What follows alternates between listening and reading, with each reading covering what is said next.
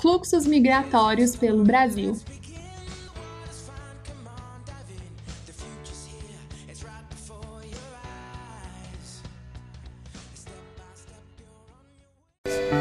Estrada seca encontrou e a fé sempre prosperou na esperança ao menos de algum caminhão. Chegou na cidade grande, sem emprego e proteção. Estranhou a diferença que existia no sertão. Tanta diversidade nessa terra de patrão, tanto orgulho e vaidade. Essa música do Jair Rodrigues, além de ser a tradução exata do êxodo rural, também é a tradução da vida, né, de muitos nordestinos que tiveram que deixar o sertão, que tiveram que deixar, né, o seu local de origem para poder se aventurar é, fugir da seca e tentar sobreviver aqui em outras regiões do país. É disso que a gente vai falar aqui nesse podcast, um pouco da história mesmo dos fluxos migratórios aqui no Brasil. É, vale a pena você conferir.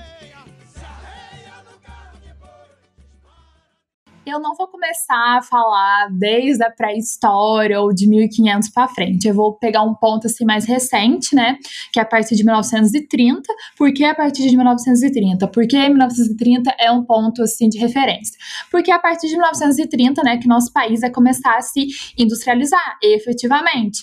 Então, assim, a gente sabe o poder da industrialização, todas as mudanças que a industrialização, né, a revolução industrial trouxe para o mundo e com certeza, né, para o nosso país. A gente sabe que a industrialização está ligada ao processo de urbanização, então, querendo ou não, muitos empregos foram gerados e houve todo um rearranjo aqui populacional no Brasil. A gente passou a viver muito mais na cidade, né, a partir da, da, da Revolução Industrial. As décadas de 50 e 60 são é, décadas, né, e 70 de, muita, de muito êxodo rural.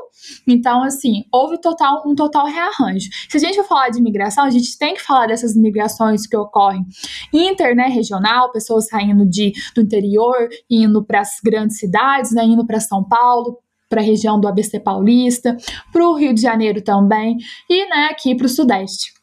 Nós temos falar também da migração né, das pessoas do Nordeste aqui para o Sudeste, principalmente né, para São Paulo, é, onde, onde se instalaram a maioria das indústrias, né, no, em São Paulo e no ABC Paulista. Por isso que a gente fica sempre repetindo São Paulo, São Paulo, São Paulo, São Paulo, mas é a verdade. São Paulo foi destaque né, em, em termos de industrialização. Então, é, como a música né, bem mostrou, é, foi muito difícil, né? Era muito difícil a vida no, no Nordeste. Ainda é, né? Na região norte e nordeste do país. A gente sabe que, infelizmente, tanto a região norte quanto a região nordeste são regiões esquecidas pelo poder público, né? Ah, esquecidas como assim? Desde a da, da mudança né, do, do eixo econômico, depois da, da, da crise do sistema de, de cana-de-açúcar, né, da, da produção açucareira, e essa, essa mudança do eixo econômico para o Sudeste, para a região das Minas, a região Nordeste foi uma região que se tornou esquecida. Nor a, a, região Norte já era. Então, é, ao mesmo que ao longo da história do Brasil, alguns, alguns presidentes, né, no caso também da ditadura, no regime ditadura militar e outros presidentes, tentaram é, ajudar nessa região, vamos dizer assim, a ir para frente, a prosperar e levar né, mais pessoas para a região norte, também é uma região muito esquecida. Então, assim, os problemas que as pessoas enfrentam na região norte e nordeste são ainda muito graves até hoje, são problemas sérios. E até hoje, né, a migração do norte para aqui para o sul do país, do Nordeste para o Sudeste. Então, assim, não é uma realidade do século, no meio do século passado, é uma realidade atual. No meio disso tudo, a gente também tem, né, a criação de Brasília no governo do JK. A gente tem alguns projetos, né, dos militares para a região norte, é, a população do Nordeste migrando também para o norte com, com a questão da Sudã. É, a, a Transamazônica e outros projetos. Mas, assim, são, né, são, são é, partes importantes, são momentos importantes aqui do fluxo migratório no Brasil e a gente tem que falar disso. Então, entre 1950 e 70, a gente tem né, essa forte migração do Nordeste para o Sudeste. E a partir de 1970 até 1980 já há uma mudança, né? Eles continuam vindo aqui para o Sudeste, as pessoas aqui no Sudeste continuam se deslocando também, né? Minas Gerais para São Paulo, é, cidades do interior para cidades maiores. Mas a partir de 1970 a gente tem esses projetos, né, da, que ocorreram durante a ditadura militar, de integrar o Brasil sabe? Integrar de norte a sul, de leste a oeste. Integrar tanto a, o centro-oeste, então temos muitas pessoas aqui do sul e do sudeste que migram para o centro-oeste, né? Para Mato Grosso, para Mato Grosso do Sul e Goiás. Né, começando aquela questão da, da, expansão da fronteira agrícola, que a gente viu em agropecuária, né, nas matérias de agropecuária, e também né, sobre essa questão né, do Nordeste para Brasília, com a criação da cidade de Brasília, e também para o norte, né, com, a com os projetos que o governo militar propôs.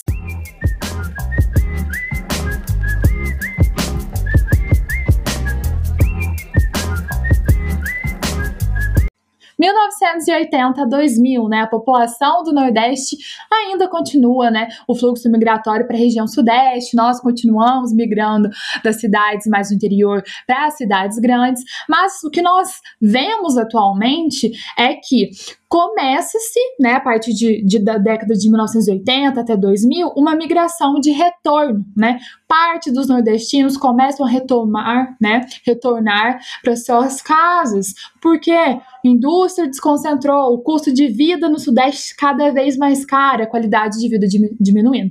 Temos a questão também da xenofobia, que a gente não pode deixar de tocar, né? Os nordestinos ainda hoje passam por muita xenofobia, a gente vê isso nitidamente, né? Até em programas de TV é, famosos, né, como o Big Brother, por exemplo, é, tá acontecendo, né, caso de xenofobia. A gente tem que estar tá ligado que os nordestinos, por muito tempo, né, e até hoje, ainda sofrem com caso de xenofobia. Então, são vários fatores que é, fazem com que eles não vejam mais São Paulo, não vejam mais a região sudeste como assim, nossa, é meu sonho estar tá lá sabe? Porque, tipo assim, é muito difícil, né? Eu, pelo menos, eu nunca tive que sair da cidade em que eu sempre nasci. Eu nasci em Cabo Verde e nunca saí de Cabo Verde. Um dia eu vou sair, amém? Mas, assim, é, por, por, por fatores repulsivos, né? Eu vou sair daqui porque eu quero novas oportunidades, mas não, minha vida não corre perigo, eu não passo fome, não tem uma seca aqui.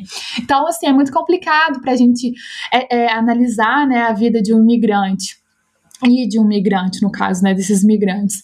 É, é, são coisas assim que que dificultam a estadia da pessoa. Indústria desconcentrou, então não tem mais tanto emprego. Muitas pessoas estão concentradas na cidade, então não tem mais emprego para todo mundo. Não tem políticas públicas, né, adequadas para poder fazer com que aquela cidade que recebeu muita gente consiga efetivamente abrigar muita gente, expandir os bairros, ter moradia para todo mundo, saneamento básico. Então assim, para ter tudo isso, para ter acesso ao mínimo, né, para se viver, precisa ter um bom salário, precisa ter um ótimo salário, né?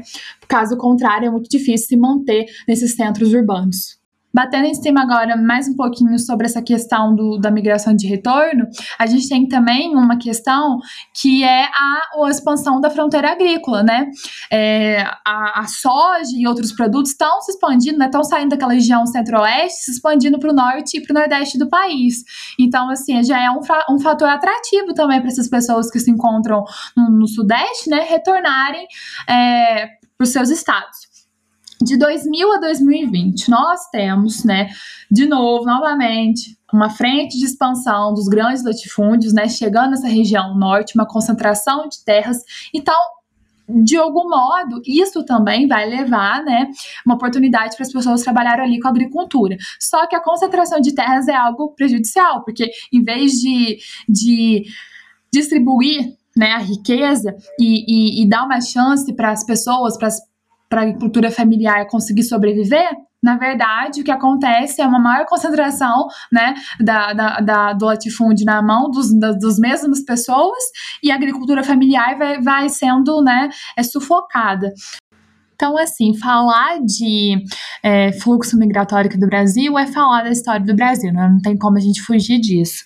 E com essas, com esses movimentos né, migratórios que a gente viu ao longo do podcast, dá para perceber nitidamente como que as condições econômicas, né, como que o cenário político e projetos governamentais acabam, né, é, modificando toda essa dinâmica populacional. A gente sabe que o país é, é totalmente é, desorganizado nessa questão, assim, tem muita gente vivendo é, numa área e pouca gente vivendo num espaço enorme, a grande parte da população está aqui no litoral, está concentrado nas cidades aqui do sudeste, então, assim, problemas vão sempre existir, a gente tem que chegar numa maneira, né, de distribuir melhor essa população, distribuir melhor é, os, os serviços, né, de saúde, de educação, e entre outras coisas, né, pelo país inteiro, para atenuar um pouco, né, essas cidades que recebem muita gente, que não aguentam receber tanta gente e que é, vão ficando cada vez mais saturadas, né? Vai ocorrendo uma macrocefalia urbana. Então, é, é isso, tá? É, os fluxos aqui no Brasil vão e vêm, né? Assim como no mundo, um homem nunca vai parar de migrar, sempre pode acontecer alguma coisa que venha a modificar é, o nosso entorno e a gente tem que sair daqui, né?